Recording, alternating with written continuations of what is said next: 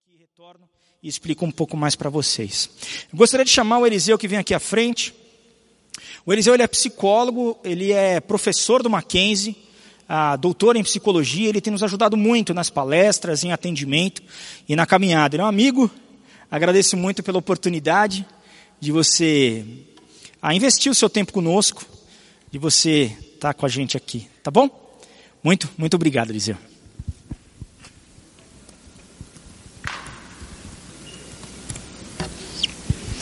Boa noite, pessoal. Sou Eliseu, um, discípulo de Jesus em recuperação, na caminhada, tentando cada dia ser mais parecido com Jesus. Ah, e é muito bom estar aqui nessa terça terapêutica. Agradeço o convite, Pastor Fernando, poder compartilhar algumas eh, experiências, algumas reflexões, aquilo que, ah, de uma certa forma, eu tenho aprendido convivendo com, com algumas pessoas, conversando, lendo. Ah, estudando sobre as feridas emocionais, sobre eh, a caminhada que a gente tem, né, a jornada que a gente tem aqui, e que muitas vezes essa jornada não é fácil, para algumas pessoas é muito mais difícil durante muito mais tempo, para outras pessoas parece que a caminhada é mais tranquila. E a ideia então é a gente pensar nesse tema, é, feridas que não sangram. Né? Ah, é lógico que esse tema é um tema, esse título é um título metafórico. Né? A gente não vai falar de pancada que não, não sangra, mas aquelas é, marcas que a gente tem, aquelas feridas que a gente tem, que a gente carrega ou pode carregar durante anos, pode carregar a vida toda, não identificar, não tratar e repetir com outras pessoas, eventualmente aquilo que a gente sofreu, aquilo que a gente feriu. Né? A ideia desse tema surgiu na verdade, no título de um livro que eu organizei com, com um amigo, e esse amigo escreveu um capítulo e o título que ele deu é esse, Feridas que Não Sangram. E esse livro trata de neurociências, é uma área que, que eu estudo. A gente vai olhar um pouco nessa perspectiva também do que, que acontece no cérebro, por que, que a, a mágoa, por que a ofensa, por que a rejeição é, machuca tanto. Uh, e a ideia também é pensar e discutir um pouco dentro do contexto do celebrando a restauração. É, ah, eu gosto muito de uma frase que tem lá no, no site do, do Celebrando a Restauração, que fala que todos nós temos feridas. Alguns de nós reconhecem essas feridas e buscam tratar essas feridas. Ah, e que também todos nós, de uma certa forma, temos dependências e lutamos com essas dependências. Talvez o maior desafio é, da gente é reconhecer que a gente é ferido. Às vezes, um grande desafio que a gente tem é reconhecer que nós somos doentes. Às vezes a pessoa precisa tomar remédio por alguma coisa. E ela não toma o remédio porque ela acha que não precisa do remédio. E é quase como se precisássemos ter um remédio para a pessoa tomar esse remédio, tomando esse remédio, ela descubra que ela precisa de remédio. Né? Ah, então a gente pode passar pela vida sem perceber que nós precisamos ser tratados. E a ideia dessas feridas emocionais, dessas feridas que não sangram, elas têm, como eu falei, uma relação direta com ferida física. Né? Olha que interessante, a gente usa uma série de palavras, uma série de expressões para falar de sofrimento emocional, ah, e essas palavras, essas expressões, elas são de situações concretas, de coisas físicas. Por exemplo, se eu for traído pela minha esposa, eu posso chegar para ela e falar assim: Você rasgou meu coração, você machucou meu coração. Né? Então a ideia de que o meu coração, numa traição, ele foi rasgado, ele foi machucado. Se eu tenho um sócio e esse sócio me roubar e eu confio nesse sócio, eu posso chegar para ele e falar assim: Você me apunhalou pelas costas. Ou seja, como se a dor física que eu sofro né, representasse bem o sentimento de ser traído. Né? Ah, eu posso usar várias expressões assim. Você me magoou. Né? A palavra mágoa vem de ah, amassar, machucar, ferir. Então você me magoou. Eu, quando eu falo se você me magoou, não estou dizendo que você me chutou e eu estou com uma mancha roxa, mas que emocionalmente você me feriu. E várias outras expressões nós usamos com o mesmo sentido, né? de dor física e dor emocional. Só que essas dores emocionais, quando eu falo, você me apunhalou pelas costas, você rasgou meu coração, você veio com os dois pés no meu peito, ah, não sangram. Eu posso sofrer, eu posso adoecer por uma traição, por uma rejeição e não sangrar. Eu posso morrer por causa disso e ninguém perceber. Né? Então, como que essas feridas que não sangram, que a gente de uma certa forma sofreu, porque me magoaram, eu me senti rejeitado, eu me senti traído em alguns momentos na minha vida, mas eu também magoei, mas eu também feri, mas eu também rejeitei. Interessante pensar que as feridas que não sangram são feridas que nós carregamos, mas são feridas também que nós causamos no outro. Mas é muito mais fácil a gente imaginar, quando pensa em feridas que não sangram, nas feridas que a gente sofreu. Não é muito mais fácil? Não vem muito mais exemplo à nossa cabeça das vezes que a gente foi traído, das vezes que a gente foi rejeitado, das vezes que a gente foi excluído, do que das vezes que a gente rejeitou, das vezes que a gente excluiu, das, vezes que a gente traiu, assim por diante. E a ideia então é a gente pensar nessa noite, nesses 40 minutos, nas feridas que sofremos, mas nas feridas também que causamos. Nas feridas que nós fomos sujeitos, mas nas feridas que nós fomos atores e causamos no outro. Mas vamos lá um pouco sobre essa questão da neurociência. O próximo, por favor. Ah, e o próximo, vai aparecer uma figura aí, num, uma, mais uma imagem. Dá mais um cliquezinho, por favor. Quem é que está controlando?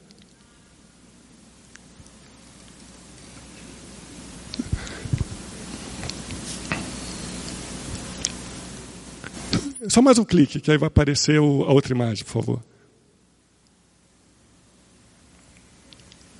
Mas o, o que a gente vai ver daqui a pouco é: tem uma imagem de uma pessoa que está pisando, vai pisar numa taxinha.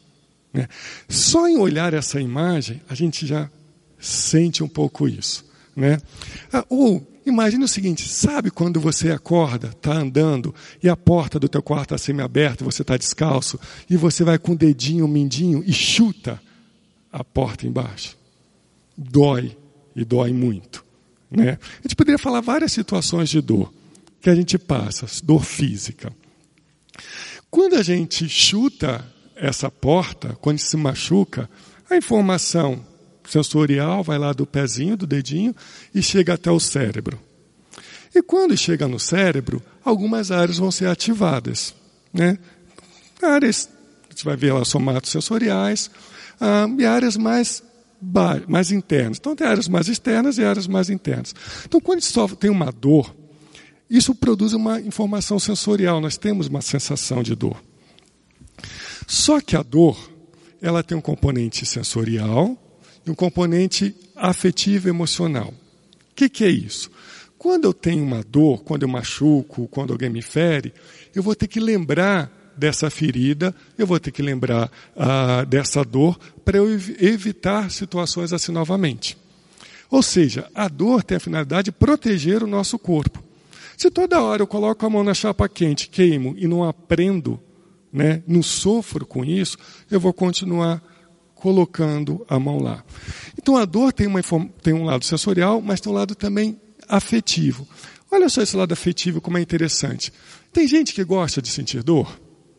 Tem, tem. Ah, eu vejo pessoas fazendo maratona no deserto, ultramaratona.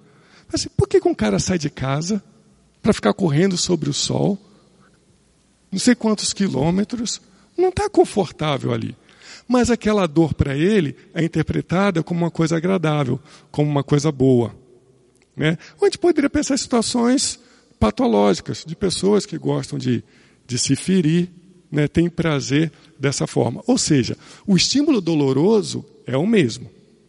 Mas um interpreta aquilo como desagradável e a outra pessoa interpreta aquela, aquele estímulo como agradável.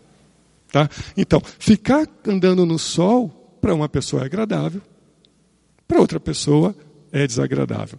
Mas quando a gente olha essa imagem aí, essas áreas pintadinhas aí de verdinho e, e vermelhinho são as áreas do nosso cérebro que são ativadas quando a gente sente dor física. Mas sabe o que é curioso? Essas duas areazinhas vermelhinhas, elas são ativadas também quando a gente é rejeitado, quando a gente é excluído. Como é que eles descobriram isso? Olha que interessante. Coloca uma pessoa num equipamento de ressonância magnética funcional e ela vai jogando um joguinho com dois, mas com dois amigos. Como se fosse um joguinho de passa a bola um para o outro. Tá? E aí ele está lá jogando, ele joga a bola para um, o outro joga para ele, joga para o outro, e assim por diante, ele está participando dessa brincadeira. Só que chega uma hora, os dois deixam de jogar a bola para esse. Fica só lá jogando. Ele se sente o quê? Excluído, se sente rejeitado. E quando ele começa a se sentir excluído, rejeitado, essas áreas do cérebro vão ser ativadas. Olha só, uma pessoa que acabou de romper um relacionamento, tá? separou, não queria separar, está apaixonada pela pessoa e a pessoa falou assim: Eu vou embora, fique aí você, e aquela pessoa está sofrendo. E aí eles colocam pessoas que estão sofrendo, porque acabaram de passar por uma separação, nessa máquina que está verificando o cérebro da pessoa. Quando mostra a foto da, do desgraçado, da desgraçada que foi embora, e a pessoa vê aquela imagem, as áreas do cérebro que são ativadas na dor vão ser ativadas do mesmo jeito. Ou seja, se ela vê a foto de uma pessoa que abandonou, é como se tivesse dado uma martelada no dedo dela. Né? Por isso são feridas que não sangram. Né? As histórias de rejeição, as histórias que a gente passa, as histórias de, de exclusão, produzem efetivamente o mesmo tipo de dor. São as dores sociais. Aí a pergunta então que fica. Próximo, por favor. A pergunta então que fica é: por que, que isso ocorre? Por que, que nós somos rejeitados? Se nós sentimos na nossa pele que nós não gostamos de ser rejeitados, por que, que nós rejeitamos o outro? Por que viver produz essas feridas emocionais? Por que viver por si só produz esse tipo de dor? Interessante pensar que algumas pessoas se sentem mais incluídas, passam por menos experiências de rejeição. E outras pessoas passam por mais experiências de rejeição. Essa experiência de rejeição, a gente pode pensar na rejeição dentro de casa. Eu sou uma criança e minha mãe me rejeita e meu pai me rejeita. Tá? Então, eu posso viver de uma forma bem na pele mesmo a rejeição dentro de casa. Eu posso sentir exclusão dentro de casa. O meu irmão, ele pode ser tratado de uma forma muito melhor do que eu sou. Eu tenho que fazer trabalho braçal, eu tenho que fazer uma série de coisas, mas o meu irmão ele é querido pelo meu pai e pela minha mãe. Ou porque ah, eu tenho alguma coisa diferente, porque eu não, não compactuo com alguns comportamentos deles e eu acabo sendo rejeitado. Né? E muitas vezes processo de rejeição ele é quase que inconsciente.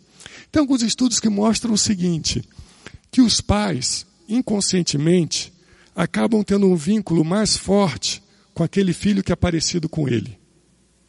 A mãe acaba tendo um vínculo um pouco mais forte com aquela que é fisicamente, comportamentalmente mais parecida com ele. Se você pergunta isso para a mãe, ela vai dizer que os dois os filhos são iguais. Mas se a gente analisa, sempre tem uma vinculação diferente. Tá?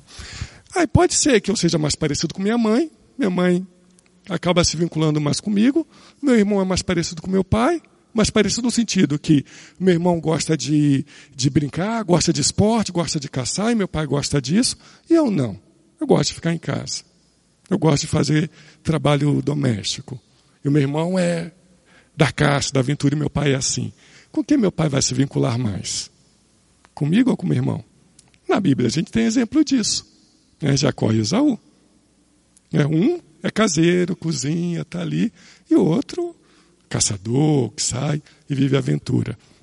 Então, a gente às vezes experimenta micro-rejeições.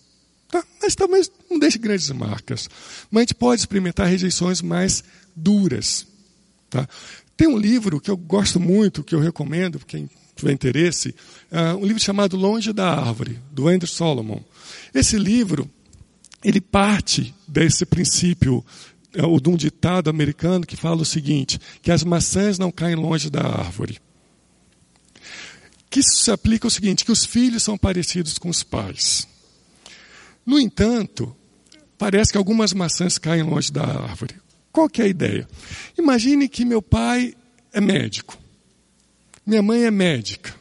Meu avô e minha avó eram médicos. Somos uma família de médicos. Na refeição todo mundo fala sobre medicina.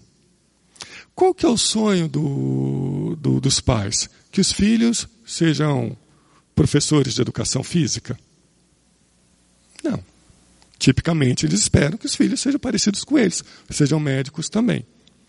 Se eu sou um casal que gosta de estudar, sou culto, minha esposa é culta, nós valorizamos cultura, e o meu filho não gosta muito de, escutar, de estudar e tem um filho que gosta de estudar.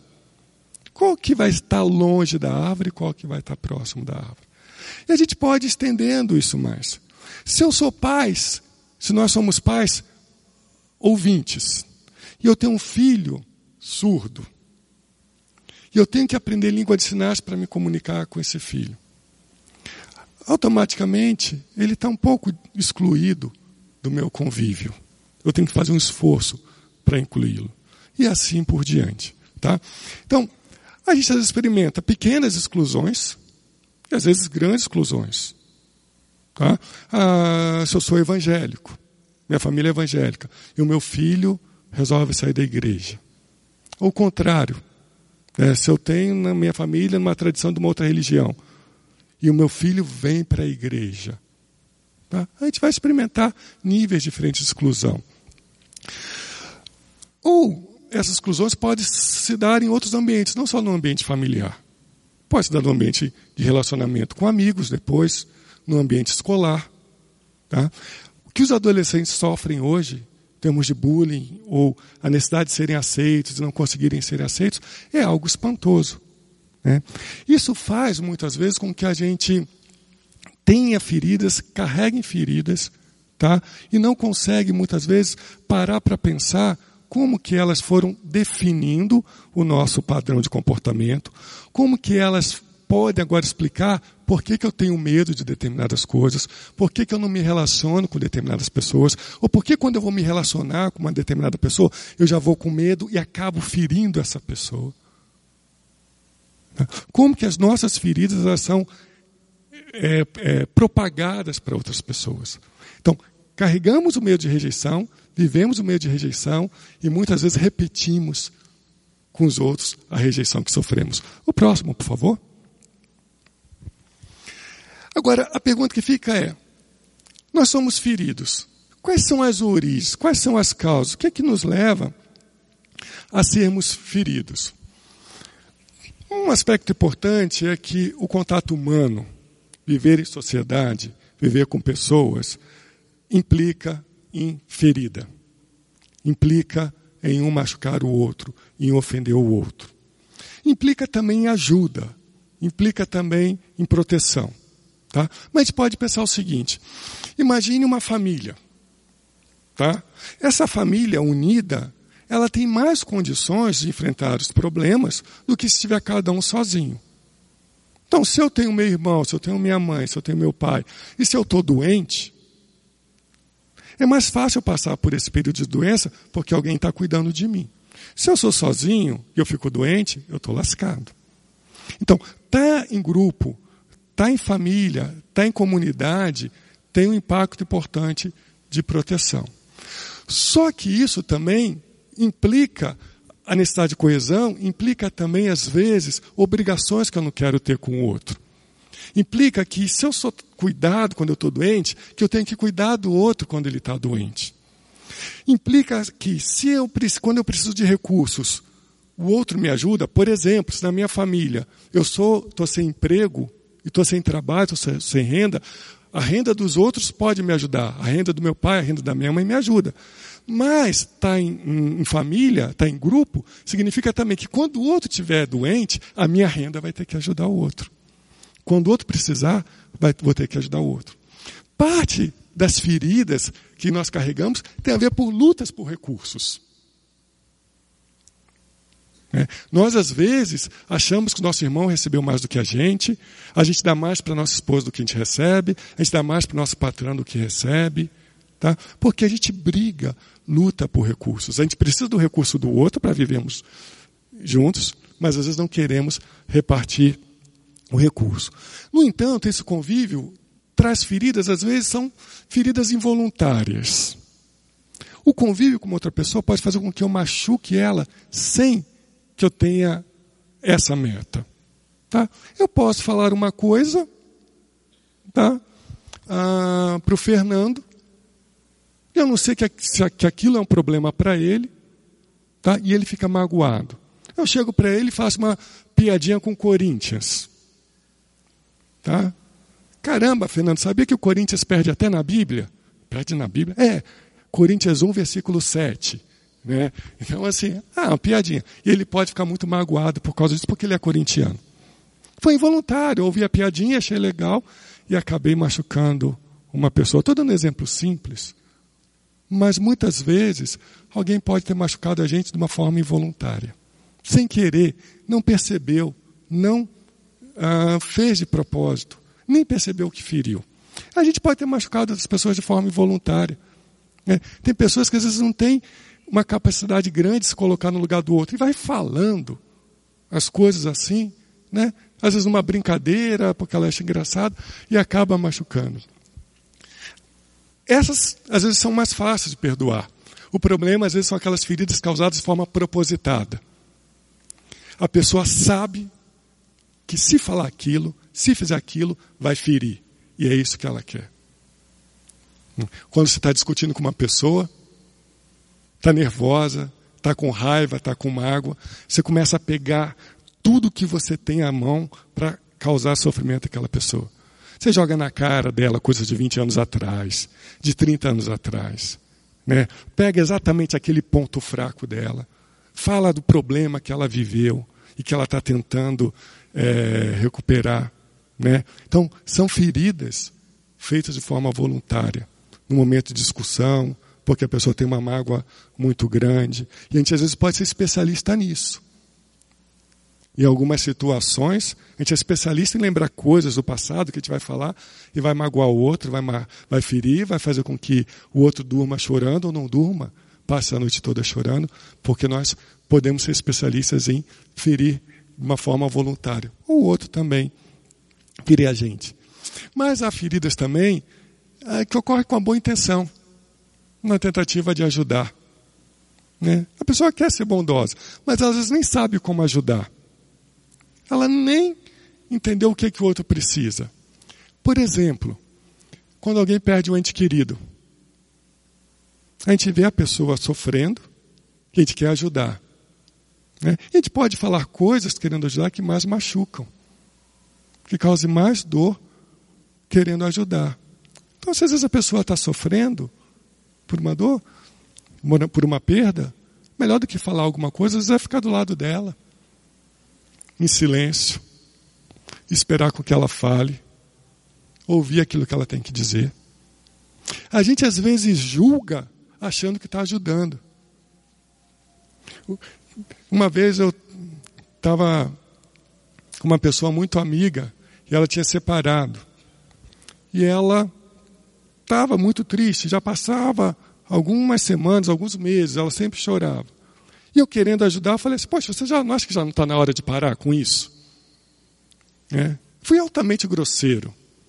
Mas achei que falando isso fosse uma palavra de ânimo, de estímulo para a pessoa. Sabe? Você quer ajudar, você não está aguentando, quer fazer alguma coisa e pode causar mais sofrimento ainda. Ah, mas existem feridas que são causadas porque a pessoa, ou o outro que está causando a gente, ou a gente que está causando no outro, porque parece que a gente não tem, não sabe uma outra maneira de se comportar a não ser ferindo. Quase como se o nosso repertório, se o nosso jeito de falar fosse sempre causando ferida, sempre machucando o outro, sempre causando sofrimento ao outro. Por exemplo, eu posso ser um cara explosivo, um cara agressivo. E aí, o meu filho está demorando a sair, eu já, sai logo, vem logo, não fica na rua, eles vão te assaltar. O tempo todo, eu estou sendo agressivo. O tempo todo, eu estou ferindo. Mas é interessante analisar que parece que a pessoa não tem liberdade, ela só tem aquele jeito de agir. Vocês conhecem pessoas assim. Né? Ela só tem um jeito. Ela acha que aquele é o jeito. E está sempre machucando. Às vezes é um problema de personalidade que a pessoa tem. Às vezes é uma história sofrida também. Mas é o único jeito. Ela não está ferindo de propósito. Ela não tem outro jeito de agir. Ela não aprendeu um outro jeito de agir. Né? Ah, a gente vai vivendo, vai vendo várias situações desse tipo. Convive com algumas pessoas que é muito difícil. Às vezes é o nosso pai, às vezes é a nossa mãe, às vezes é o nosso irmão, às vezes é o nosso filho. Né? Tem uma característica de personalidade, tem um padrão de comportamento, tem um jeito que a pessoa não consegue mudar, não consegue flexibilizar. Parece que o repertório, e quando gente fala de repertório, pensa em repertório mesmo musical, como se o repertório da pessoa fosse uma única música. Ela só tem um jeito de se comportar. Mas também feridas é, que a gente que eu estava pensando num termo que seria mais autoferidas. São feridas que nós alimentamos, que nós curtimos, que nós regamos, que nós cuidamos com muito carinho para que ela não cicatrize. Quase que num processo de autocomiseração, num processo contínuo. Por exemplo, eu posso ter sido ofendido, posso ter sido traído, posso ter sido magoado. E agora eu carrego essa ferida para mim, comigo, pela minha vida toda. Eu curto essa ferida. Eu não consigo mais me livrar dela. Fica uma amiga. Que eu encontro uma pessoa, eu falo daquela ferida, enquanto outra pessoa fala daquela ferida, enquanto aquela pessoa fala daquela ferida, eu sou monotônico. Eu alimento aquela ferida. Parece que eu não consigo dar um passo além, parece que eu não consigo ir adiante. Então a gente tem que pensar as feridas que a gente sofreu, qual foi a natureza dela? Será que a gente está alimentando feridas, cuidando de feridas, cuidando no mau sentido, fazendo com que elas se mantenham, porque foram feridas causadas por pessoas que tinham problema de personalidade, que tinham uma doença e não tinham outro jeito de agir, e que feriram a gente, mas que a gente imagina um perdão, imagina uma desculpa, imagina uma mudança, quando não vai haver. Que é mais ou menos assim, pessoal. Eu posso ser ferido por uma bala perdida. Tá? Vi uma bala perdida, eu estava num, num, ponto de ônibus, eu estava no lugar certo, eu não fiz nada de errado, eu não provoquei nada. Mas a ferida foi a bala perdida. Então, quando a gente pensa em feridas e como que a gente lida com elas, às vezes foram feridas que a gente sofreu que a gente não tem muito por que mudar isso. Ou a gente não é responsável por isso. Pode ser algo da outra pessoa, um limite da outra pessoa.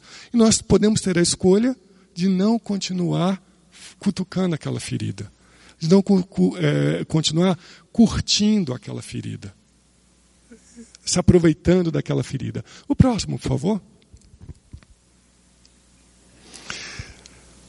Que vai implicar nesse processo contínuo de rejeição? O que vai implicar muitas vezes é a dúvida, dúvida sobre quem a gente é, quem eu sou, qual que é a minha identidade. A nossa identidade, quem aquilo que a gente é, aquilo que a gente reconhece como sendo a gente, tem relação com o fato de identificarmos o grupo, de sermos aceitos, de sermos parecido com o grupo. Então, eu sou Eliseu. Eu tenho uma história.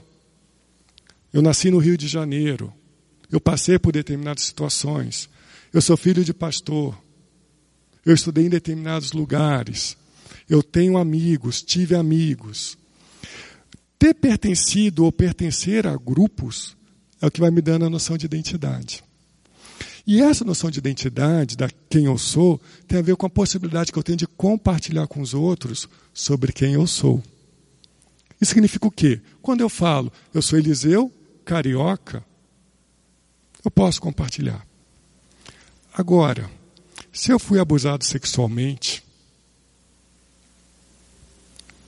se eu sofri coisas que me fazem vergonha, que me trazem dor, eu não consigo compartilhar isso. E parte então da minha identidade fica fragilizada. Porque aquilo quem eu sou tem a ver com aquilo que os outros falam para mim quem eu sou. Em termos positivos e às vezes em termos negativos. Parte do nosso sofrimento e a rejeição explica essa dificuldade de formação de identidade, porque nós passamos coisas que guardamos com a gente, que não podemos compartilhar. Por isso que o grupo de partilha ele é fundamental. É onde eu me identifico. Você também passou por isso. Você também viveu isso. Você também sofreu essa rejeição. Você luta com isso. Eu não sou sozinho, eu não sou estranho, eu não sou um ET. Nós temos um grupo, formamos uma identidade, nós sobrevivemos a isso. O nosso desafio para tratarmos das dores emocionais é a possibilidade de falarmos sobre elas, de sermos aceitos sobre ela. É isso que vai possibilitando com que a gente tenha uma noção de identidade. Algumas pessoas parece que vivem uma vida dupla. Ela é uma coisa no quarto dela, ela é uma outra coisa na frente da esposa e dos filhos. Ela é uma coisa no trabalho dela, nas negociações dela, e ela é outra coisa, outra pessoa, em outro lugar. Parece que tem uma identidade fragmentada, ou várias identidades. O poder falar, o poder compartilhar sobre isso é o que vai dando noção de identidade, uma noção de coerência, noção de um eu. Próximo, por favor. E essa noção de eu, ela é essencial. Porque se a gente não tem essa noção, a gente vai tentar preencher, vai tentar buscar isso de alguma forma. Tá? Tá vendo aquela cadeira ali? Se você fosse comprar aquela cadeira, quanto que você pagaria? 200 reais? 300 reais? 50 reais? Quanto que vale uma cadeira dessas, usada, toda riscada? Sabe por quanto foi vendida essa cadeira no leilão? 395 mil dólares. O que, que essa cadeira tem de especial para ser vendida por 395 mil dólares no leilão? Sabe o que ela tem supostamente especial? Ela é da autora da série Harry Potter. E ela escreveu o primeiro livro sentado nessa cadeira. Então o bumbum dela nessa cadeira fez com que ela valesse 395 mil dólares. É? Alguém pagou isso. Tá? Mas a pergunta é a seguinte: o que, que essa cadeira tem de concreto que faz com que ela valha isso? As pessoas que amam a Tolkien, a moça J.R. Tolkien, passam a dar uma essência para aquela cadeira diferente. A cadeira passa a ter algo que só ela tem. Uma pessoa passa a valorizar isso. Né? E é engraçado que a essência da cadeira não tem. É uma cadeira. Não é porque ela sentou lá que mudou a cadeira. Certo? Uma cadeira qualquer outra. Né? Ah, leilão. Né? Coloca um casaco no eBay para fazer um leilão. Coloca o casaco lá, o casaco do Eliseu, que o Eliseu usou. Ah, 50 reais. Coloca o mesmo casaco que o George Clooney usou. 30 mil reais. Percebe que não tem uma essência no casaco em si. É tecido, é fio, é lã, é não sei o quê. Só que a gente passa a colocar uma essência. Por que essa cadeira tem relação com identidade? A pergunta é: qual a nossa essência? Qual o nosso valor? Qual a nossa utilidade? Qual a nossa relevância? A gente, no final do ano, aqui na igreja, teve uma série de mensagens chamada Essência. E eu pensava muito nisso. A gente, às vezes, dá uma essência para uma coisa que ela não tem. E a gente, às vezes, não consegue identificar qual que é o nosso valor, qual que é a nossa essência. Se a gente não consegue descobrir qual que é o nosso valor, sabe o que, que acontece muitas vezes? A gente quer colar alguma coisa na gente que faça com que a gente tenha valor. Quer um exemplo bobo? Selfie com famoso. Né? Você encontra uma pessoa famosa, deixa eu fazer uma selfie. Por que, que aquela foto passa a ter valor? Ah, porque de uma certa forma a gente quer que a essência do outro que é famoso passe pela gente. Ou seja, no fundo é, eu não sou um Zé Ninguém, esse cara é. Quando eu estou encostado nele, eu deixo de ser o Zé Ninguém, eu passo a ser uma pessoa. Claro. Né? Ah, por que, que eu preciso de uma, mar, uma roupa de marca? Hum. Porque ela vai aquecer muito mais? Ou porque eu preciso de algo que me dê uma essência? Eu acho que eu não tenho valor. Mas essa roupa tem valor. Ela é cara. Então, quando eu coloco a roupa, eu passo a ter valor. Tem um estudo bem legal que é assim: eles pegaram para pessoas que bebiam ah, água, Perrier, água, taparam os olhos delas. E elas tinham que tomar água. E elas tinham que saber, com os olhos fechados, se elas tomaram água Perrier, que custa, sei lá, 10 reais, uma garrafinha, ou água de torneira. Sabe o que é curioso? As pessoas não acertam. Se é água Perrier ou se é água de torneira. É a mesma coisa, em termos de gosto. Só é diferente se você sabe que é Perrier. Você está no restaurante, tem um copo de água da torneira, você se sente uma coisa. Você está no restaurante, está uma garrafa bonita lá de uma água de 15 reais, oba, agora eu passo a ter valor. Agora eu passo a ter uma essência. Claro, como que a gente pode começar a desenvolver uma série de padrões de comportamento que às vezes nos prejudicam, mas que a gente está em busca de um valor, em busca de uma essência externa. Como se eu não tivesse valor, como se eu não pudesse ser eu mesmo, eu precisasse me cercar disso, ter essas marcas assim. Então por que, que um cara famoso que não chega perto de mim fala, oh, Elisa, deixa eu tirar uma selfie com você? Poderia ser o contrário. Né? Mas não. Ele acha que ele tem valor. Ele máximo. Ele não vai. Mas se eu não me percebo sem valor, eu fico indo. Para finalizarmos, o último slide, por favor. Como que a gente lida com tudo isso? Como que, de uma certa forma, a gente trata essas feridas? Os exemplos que eu dou, os exemplos que eu falei aqui, eles variam de graus e de extensão. Tá? Existem feridas muito simples, que a gente rapidamente esquece, rapidamente passa por cima. Existem feridas muito mais marcantes, que a gente sofre mais, leva mais tempo para tratar e para cuidar. Algumas feridas a gente consegue tratar sozinho, consegue tratar numa conversa. Outras feridas a gente vai precisar do grupo, vai precisar de um apoio para que a gente consiga tratar. Mas o que é interessante, e aí é uma dica, como que a gente pode lidar com as nossas feridas? É a gente procurar regular ou interpretar essas feridas de uma nova forma. Por exemplo, eu posso pensar na ferida que me causaram como me causaram essa ferida propositadamente porque eu não tenho valor, porque eu só sofro. Ou eu posso interpretar, causar essa ferida em mim porque a pessoa não tem outro jeito de se comportar. Ela faz isso com todo mundo, não é comigo.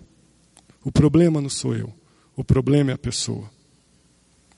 Se eu fico querendo achar uma explicação no meu comportamento, por que, que eu fui ferido, pode ser que eu nunca ache. Se eu fico querendo tentar entender por que, que eu tomei aquele tiro de bala perdida, eu posso falar, ah, eu não, não deveria ter saído de casa, se eu tivesse saído mais tarde, se eu tivesse saído mais cedo, se eu tivesse. Um monte de coisa. Não está em mim o tiro de bala perdida. Foi do outro. Então, de uma certa forma, se libertar de algumas feridas é, tá ok, fui ferido. Mas qual que foi a minha responsabilidade nisso?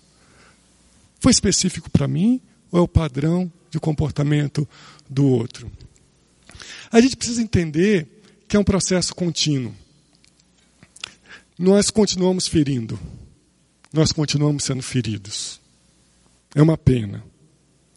Mas a boa notícia é: eu posso continuar ferindo, mas ferindo com menor intensidade. Eu estou aprendendo. Eu posso continuar sendo ferido, mas sendo ferido com menor intensidade. Às vezes eu falo coisas para minha esposa que machucam ela profundamente. Eu luto para não falar isso, mas provavelmente eu vou falar. Eu posso falar uma coisa para um amigo que vai machucá-lo profundamente. Mas o meu desafio é como que eu consigo diminuir? Como é que eu consigo melhorar? Como é que eu consigo me recuperar? Como é que eu consigo continuar caminhando?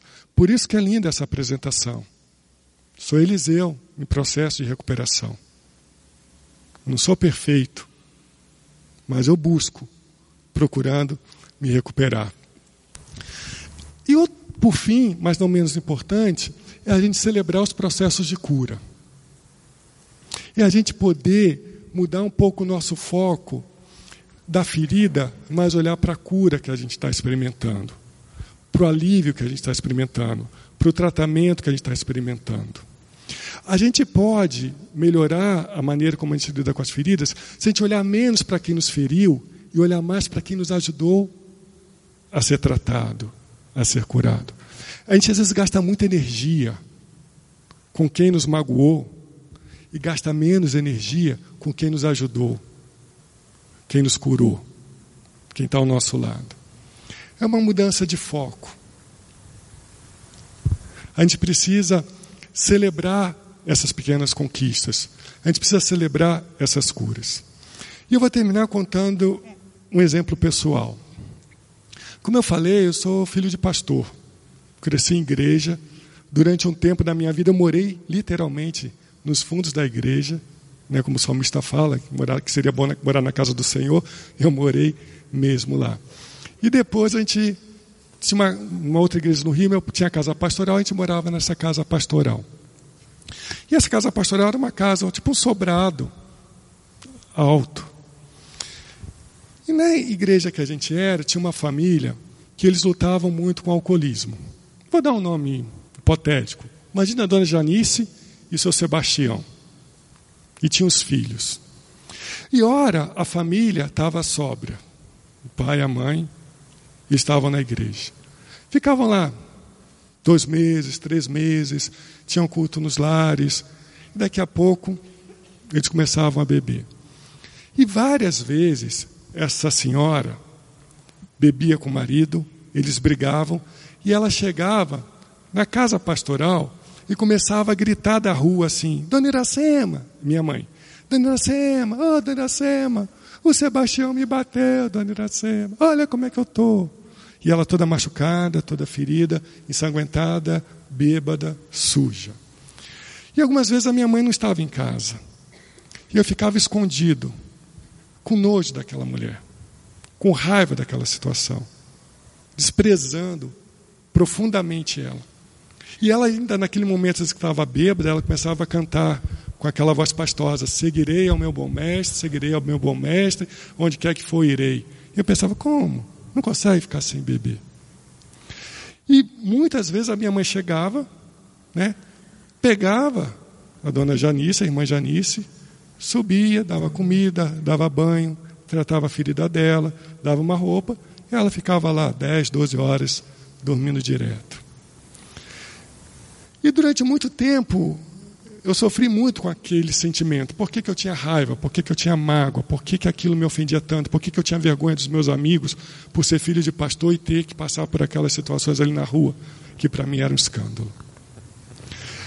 Até que um dia eu entendi que eu não tinha que olhar para irmã Janice, para a atitude dela.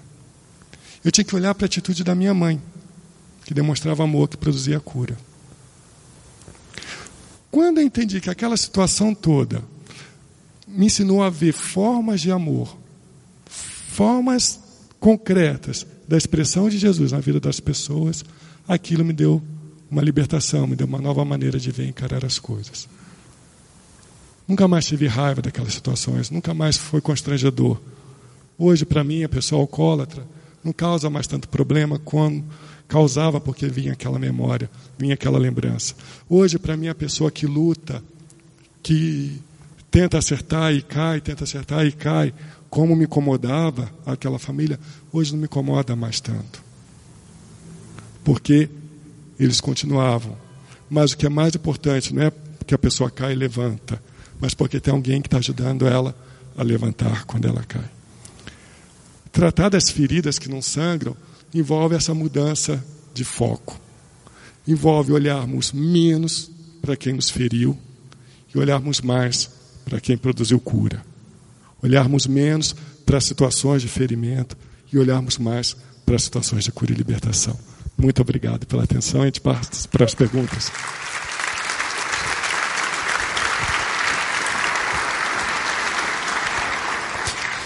Muito obrigado. A gente tem aqui a primeira pergunta seguinte. Na dinâmica diária de ser ferido e ferir, devemos enfatizar no cotidiano a franqueza ou politicamente correto? O que é ser franco? É uma arte. Né? É interessante pensar assim que nem tudo que é verdade eu preciso dizer. Né? Ah, se eu estou com mau hálito, alguém chega e fala, Eliseu, que mau hálito. É verdade. Mas precisa dizer isso? Ou, educadamente, dizer, esse trident aqui para você. tá? Então, assim, é, poder dizer, a palavra ela sempre liberta. Mas a palavra pode ferir também.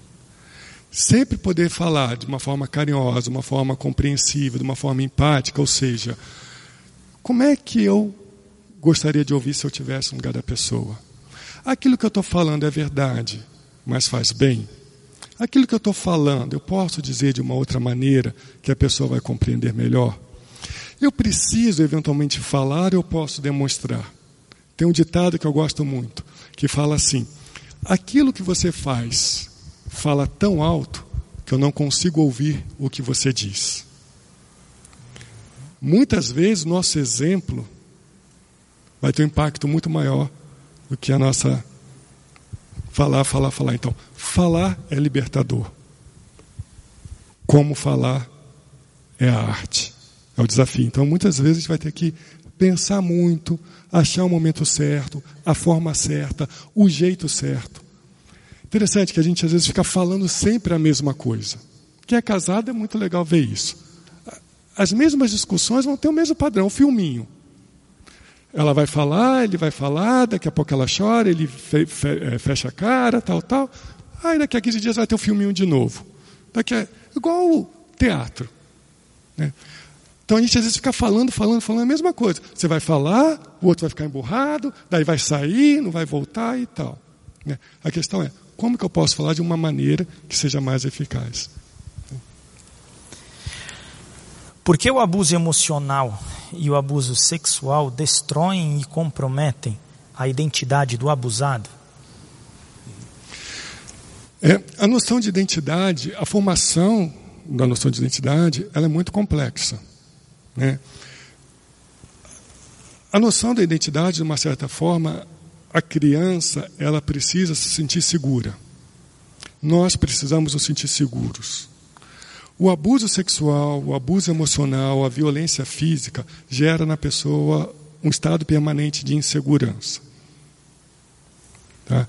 É quase como se você tivesse que dormir num lugar que toda hora vem alguém te acorda. Tá? Você não consegue relaxar. Ter ambientes principalmente para a criança que está em desenvolvimento, um sistema de proteção que dê para ela noção constância, de regularidade, de proteção, é fundamental. A gente às vezes vê o pai e a mãe gritando com a criança, falando palavras duras, palavras ofensivas, sua molenga, olha aí não sei o que e tal, o tempo todo. A questão é, a criança não sabe quem ela é.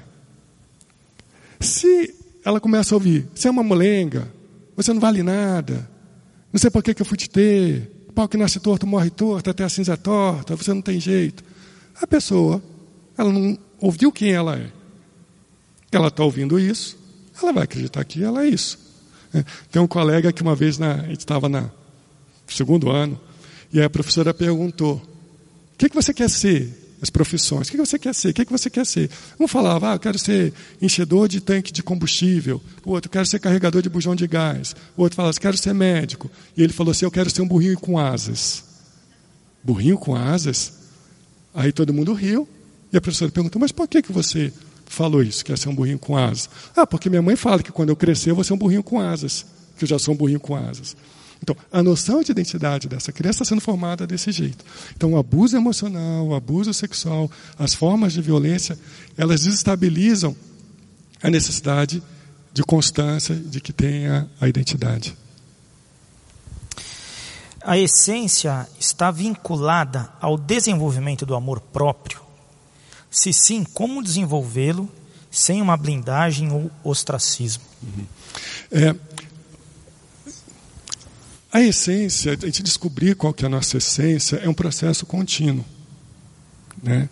É, eu gosto muito uh, de cânticos que falam sobre isso, que fala que Jesus nos deu uma nova identidade, que nós somos uma nova criatura, que o nosso passado não nos define. Né? Nesse sentido que eu posso ter uma noção de quem eu sou por aquilo que eu vivi, por aquilo que eu passei. Só que eu não sou aquilo. Eu posso ter me comportado daquele jeito, mas isso não uh, me define. Então, de uma certa forma, há, às vezes um processo contínuo de descobrir, de entender, de se redefinir. Muitas vezes é, a gente pode usar uma estratégia assim eu estou fazendo um determinado comportamento que pode me trazer sofrimento. Pensa num, num, garoto que fuma maconha. Ele não quer fumar, mas ele não consegue. E a pergunta é: por que, que você precisa disso? Por que, que você não consegue sair? Ah, porque quando eu fumo, eu não penso nos problemas. Ou quando eu fumo, eu fumo com os meus amigos que fumam também. Então, a noção de identidade, de essência dele, está sendo definido por algo que ele não é. Ou seja, ele não sabe quem ele é. Mas quando ele fuma, ele acha que ele é aquilo. Mas é momentâneo, daqui a pouco o efeito disso passa. Né? Então, é um processo contínuo. Envolve a conversa, envolve a reflexão, envolve a troca de, de informação, envolve a partilha, porque muitas vezes a gente pode pensar assim: ah, eu sou um profissional, mas eu posso carregar uma dificuldade emocional que impede com que eu curta o meu lado profissional. Eu posso ser um excelente cozinheiro. Eu não me defino como cozinheiro porque eu tenho culpa, porque eu carrego algumas marcas do passado. Então, entender que nós temos vários papéis e curtir esses papéis é o que ajuda a gente a lidar com as nossas essências. Tenho um filho que não gosta de estudar e, para tentar despertá-lo, às vezes uso palavras para ferir. O que posso fazer para despertar o seu interesse sem que eu precise agir assim? Tá. É... Nós muitas vezes olhamos aquilo que falta e não olhamos aquilo que a pessoa tem. Tá? Ah, muitas vezes eu trabalho com, com crianças com dificuldade de aprendizagem.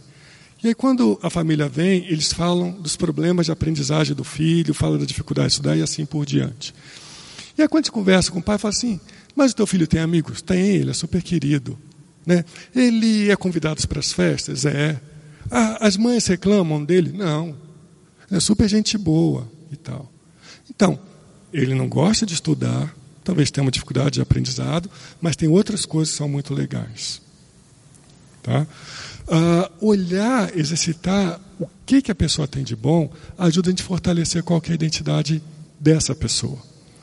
Então, falar, procure ter palavras positivas sobre aquilo que é positivo.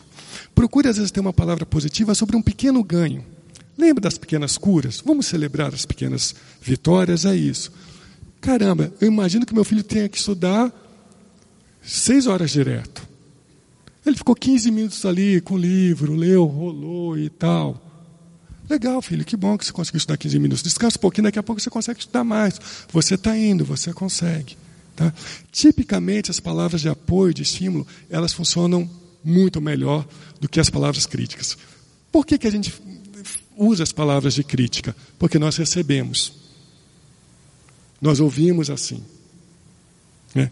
Mas existem outras maneiras, outras formas, outros jeitos. Tipicamente, o reforço positivo, uh, o estímulo, ele funciona muito melhor do que a crítica, do que a punição. Quando a pessoa que te fere é muito próxima e te deixa muito triste, exemplo, uma irmã que tem inveja porque você tem marido, porque você teve uma filha e ela é só filho, ela sabe falar não para mim, mas eu não sei falar não para ela. Como agir nessa situação? Essa é um pouco a situação que eu estava falando da bala perdida. Se você tem um carro, se você tem um bom emprego, se Deus está te abençoando de alguma forma, e a outra pessoa fica incomodada com isso, o grande desafio é você entender o que, que é teu, o que, que é do outro. O que, que eu fiz para provocar no outro, o que, que eu feri o outro, e o que, que o outro está se sentindo ferido por algo que eu não fiz. Então, o meu amigo pode comprar um carrão, meu vizinho pode comprar um carrão, e eu com inveja ficar mal. Mas ele comprou o carrão porque era o sonho dele, não comprou para me fazer inveja. Mas eu interpreto dessa forma. Então, de uma certa forma, a gente precisa separar aquilo que é da outra pessoa e aquilo que é nosso. Tá? Se a outra pessoa tem algumas dificuldades, ela não conseguiu algumas coisas, a gente pode entender o sofrimento dela. Mas isso não precisa tirar a minha alegria daquilo que eu consegui. Eu posso ajudá-la, não preciso ser egoísta. Mas a outra pessoa também não, não precisa roubar a minha alegria e a minha paz. Eu perdi um filho é, com 30 semanas de gestação e tenho picos de tristeza intensa, muitas vezes achando que não vou conseguir seguir em frente. Como é que eu consigo lidar com isso? Eu acho que a dor da perda do, do filho é aquelas de maior extensão. É, talvez eu acho que a maior dor que uma pessoa pode ter é, é essa. Né? Acho que eu só fui entender isso depois que eu, que eu fui ser pai. É, não dá para imaginar o que, que, é essa dor, que que, como que a gente lida com isso. Ah, mas o que, que a gente faz com a dor? Muitas vezes o que ajuda a gente a lidar com a nossa dor é quando a gente passa a ter uma posição de olhar para o outro e ajudar o outro. A dor que a gente carrega, ela é útil na medida em que me ajuda a compreender melhor a dor do outro que isso faz com que eu possa ser útil ao outro que está passando. Então, eu posso sofrer a dor da perda. E ao ajudar outras pessoas que estão passando por isso, ou pessoas que passam por perdas, é o que pode me ajudar a lidar com a perda. Tipicamente, quando se consegue se descentrar da nossa dor e olhar para o outro e poder se envolver, poder trabalhar, poder fazer alguma coisa, muitas vezes o alívio da dor vem, vem dessa forma. A gente recebeu mais ah, várias perguntas, na verdade, mas eu só vou conseguir ler mais uma, tá bom? Ah, o Eliseu vai ficar um pouquinho mais aqui, a gente vai estar aqui também. Depois, se você quiser conversar um pouquinho mais, a gente pode também. Ferir alguém é uma forma de defesa para esconder as minhas fraquezas? Sim. Sim, boa parte das feridas que a gente acaba produzindo é isso. Né? Ah, eu posso estar com medo. Interessante situação de medo. A situação de medo, ela provoca na gente tipicamente duas respostas: ou paralisia ou ataque. Né? Imagine que você está andando por uma floresta e aparece um animal que vai te atacar. Ou você vai tentar fugir ou você vai atacar. Né? Então, entender as nossas dores e que essa maneira de atacar o outro é, não resolve, né? é o primeiro passo. Outro passo importante é a gente reconhecer que a gente tem a dor, que é duro mesmo, que machucou mesmo, que eu sofro mesmo, mas que não foi o outro que causou isso. E que atacar o outro não vai produzir o alívio da dor. Né? Então, a gente pode olhar a nossa dor, pode pensar sobre ela, pode falar sobre ela. A gente precisa falar sobre ela. Se a gente não fala, a gente vai apresentar esses outros comportamentos. Né? Que pode ser comportamentos compulsivos, pode ser comportamentos agressivos, pode ser comportamentos de apatia. Então, o passo 4 né, dos, dos passos, que é o inventário, ele é um passo muito difícil, porque é o momento que a gente vai fazer exatamente isso. Né? Quais são as dores que eu carrego, as dores mais profundas, e aquelas que eu causei, e eu posso nomear essas dores, eu posso nomear essas situações. E a nomeação, dar o nome correto, ele é fundamental. Tá? A gente às vezes não consegue dar o um nome correto. Um dia desse eu estava conversando com uma pessoa e ela falou assim: Eu tenho pena do meu pai, porque o pai dela tinha um padrão de comportamento e não conseguia sair daquilo. Eu falei assim: O que, que você quer dizer que tem pena do teu pai? O que, que você imagina isso? Ela não sabia. Mas o que é ter pena de alguém? Será que é melhor eu reconhecer que eu tenho pena de alguém? Ou que eu estou triste porque a pessoa está num padrão e não consegue sair? E que eu estou triste porque ela está nesse padrão e não consegue sair, porque eu também não consigo ajudar. Quando eu falo que eu tenho pena de uma pessoa, isso fala muito pouco sobre outra pessoa e sobre o que, que eu posso fazer. Quando eu entendo de fato qual que é o sentimento, eu tenho triste, estou triste, eu estou com raiva, eu estou com nojo, eu estou com inveja, eu estou com repulsa. Por isso que eu falei que eu tinha nojo daquela senhora, daquela irmã. Era verdadeiro. Para eu poder entrar em contato com outras pessoas que bebem, eu precisei nomear. Era nojo, era raiva, era vergonha. Mas quando a gente consegue nomear, a gente consegue agora pensar o que, que a gente pode fazer a partir disso. Eu estou triste porque meu pai repete esse padrão. O que, que eu posso fazer? O que, que eu não posso fazer? O que, que o Deus vai resolver? O que, que o tempo vai resolver? O que, que ele vai resolver sozinho? Ok? Muito obrigado, Eliseu. Obrigado mesmo pela, pelo, pelo tempo, pela palestra. Tá bom?